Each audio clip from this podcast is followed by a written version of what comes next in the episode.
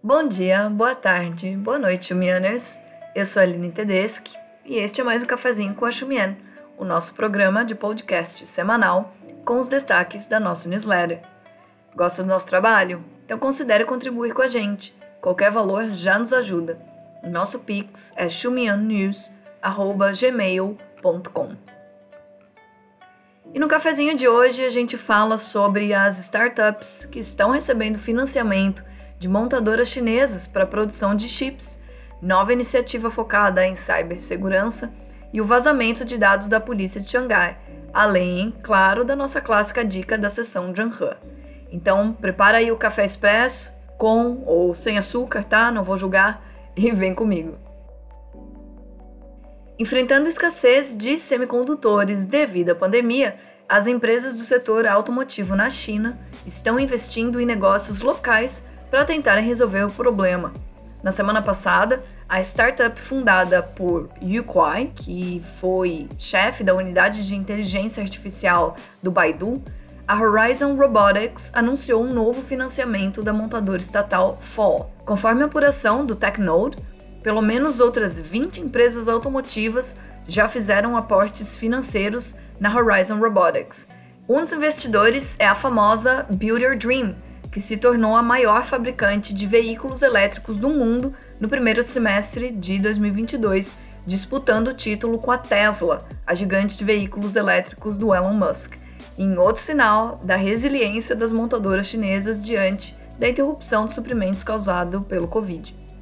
Em 2021, só 5% dos chips usados em carros na China foi produzido no país. O governo prometeu adotar mais medidas de estímulo ao setor. E ainda sobre a indústria automotiva, a Contemporary Amperex Technology, ou CATL, divulgou um novo modelo de bateria de lítio, o T-Lin 3.0. O cientista-chefe da CATL disse que a bateria T-Lin tem quatro vantagens principais: segurança, vida útil mais longa, alta energia e capacidade de carregamento muito rápido. Isso porque ela usa um sistema de resfriamento diferenciado que a permite ter autonomia de mais de mil quilômetros e capacidade de carregamento em só 10 minutos.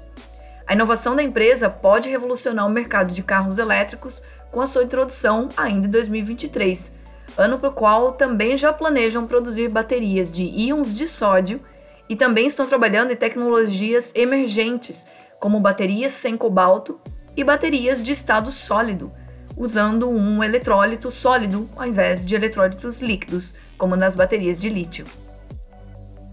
No último cafezinho, nós já falamos sobre as iniciativas propostas pela China de desenvolvimento global e a de segurança global.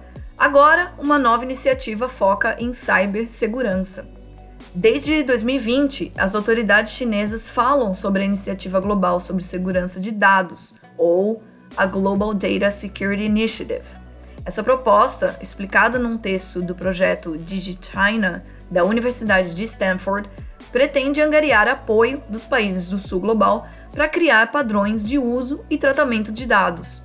De acordo com o texto do DigiChina, a iniciativa foi vista por muitos como uma resposta ao programa Clean Network, que foi apresentado pelo governo Trump lá nos Estados Unidos e que visava retratar a tecnologia chinesa como maligna e não confiável e excluí-la da infraestrutura global da internet. O objetivo é trabalhar de forma multilateral, mas por enquanto as informações são vagas e muito vem sendo construído de acordo com cada caso. Alguns países já estão se envolvendo nesse ano, como é o caso do Equador, e mais recentemente uma declaração conjunta a partir do Fórum China mais cinco países, que se referem ao Cazaquistão, Kirguistão, Uzbequistão, Turkmenistão e Tajiquistão. A pesquisadora Kurtner Fan, que estuda a governança global e a China, deu uma entrevista para o The Wire China sobre a proposta chinesa de governança de dados no âmbito internacional. Ela fala sobre o conceito de soberania cibernética da China e a sua crescente influência em organizações multilaterais como a ONU.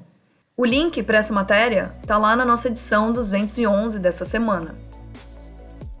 E mesmo em meio ao crescimento da iniciativa chinesa de cibersegurança, no domingo, dia 3, começou a circular um boato de que uma base de dados da polícia de Xangai, vinculada ao Ministério da Segurança Pública, estaria à venda na Dark Web. O preço pedido pelos hackers no Telegram é de 10 bitcoins, ou cerca de 200 mil dólares, segundo a matéria da Reuters, que também não conseguiu verificar a autenticidade dos dados. A base contém informações pessoais, como nome completo, endereço, número de identidade, registros policiais e de saúde, de cerca de 1 bilhão de pessoas. É quase toda a população do país, incluindo menores de idade. O CEO da corretora de criptomoedas Binance mencionou no Twitter que seus analistas já haviam identificado dados de um bilhão de residentes de um país asiático, entre aspas, sendo vendidos na Dark Web. Lembrando que em abril entrou em vigor a Lei de Proteção de Dados Pessoais, o que gerou o comentário do analista Roger Creamers sobre o uso da lei nesse caso. Para ele, a Lei de Proteção de Dados é também uma lei que, em teoria, regulamenta a relação entre indivíduos e aqueles que coletam e leem os seus dados mas é muito mais voltada para a regulação de companhias do que para departamentos governamentais. Na perspectiva dele, esse vazamento configuraria um ato a ser tratado pela lei criminalista, por invasão do sistema virtual, e o culpado seria a pessoa que o invadiu e não a polícia de Xangai, que era quem coletava os dados. Exceto, e aí vem a parte crítica, se esse vazamento veio de dentro da própria polícia. Nesse caso, o vazamento seria um teste para a lei de proteção de dados, já que o departamento de polícia deveria também seguir as regras impostas para as entidades privadas, com algumas pequenas diferenças. O fio que ele postou no Twitter está bem elucidativo e mostra como a questão é bem complexa e depende de variáveis técnicas e legais. Num fio recente no Twitter, a jornalista Karen Hall também aponta a conversa que teve com especialistas em cibersegurança.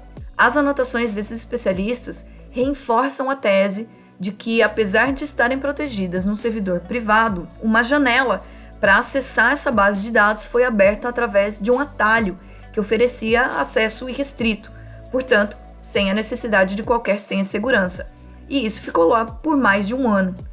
Isso facilitaria muito o acesso a qualquer um para exportar os dados e editá-los sem qualquer problema. As autoridades não se manifestaram sobre o ocorrido, mas se confirmado, seria um dos maiores vazamentos de dados da história.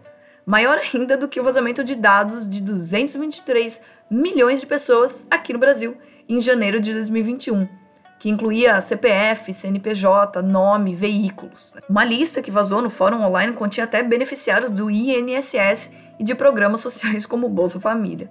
Bom, por aqui os hackers já foram denunciados e fiquem atentos às nossas redes que nós traremos é, os debates e resoluções sobre o vazamento de dados do Departamento de Polícia de Xangai. Esse caso me lembra muito cena de filmes distópicos, então já aproveito para deixar uma dica de cinema da nossa sessão Drunk He. O SubChina lançou uma ótima entrevista com a jornalista e novelista Karen Ma sobre cineastas indies da geração de 1980.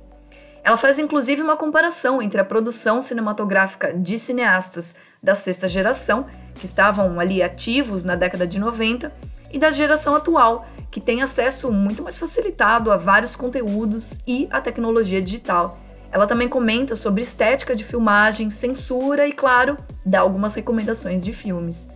Se você se interessa pela produção audiovisual independente, dá uma passada para ler a matéria. O link também está na nossa edição 211.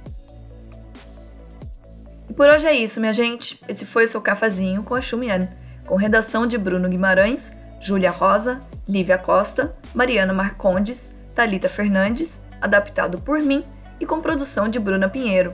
E lembrando, você pode acompanhar mais notícias sobre a China nas nossas redes sociais, além de, claro, assinar a nossa newsletter semanal em www.xumian.com.br. Eu sou Aline Tedeschi e foi um prazer estar aqui com vocês. Até mais e a gente se ouve por aí.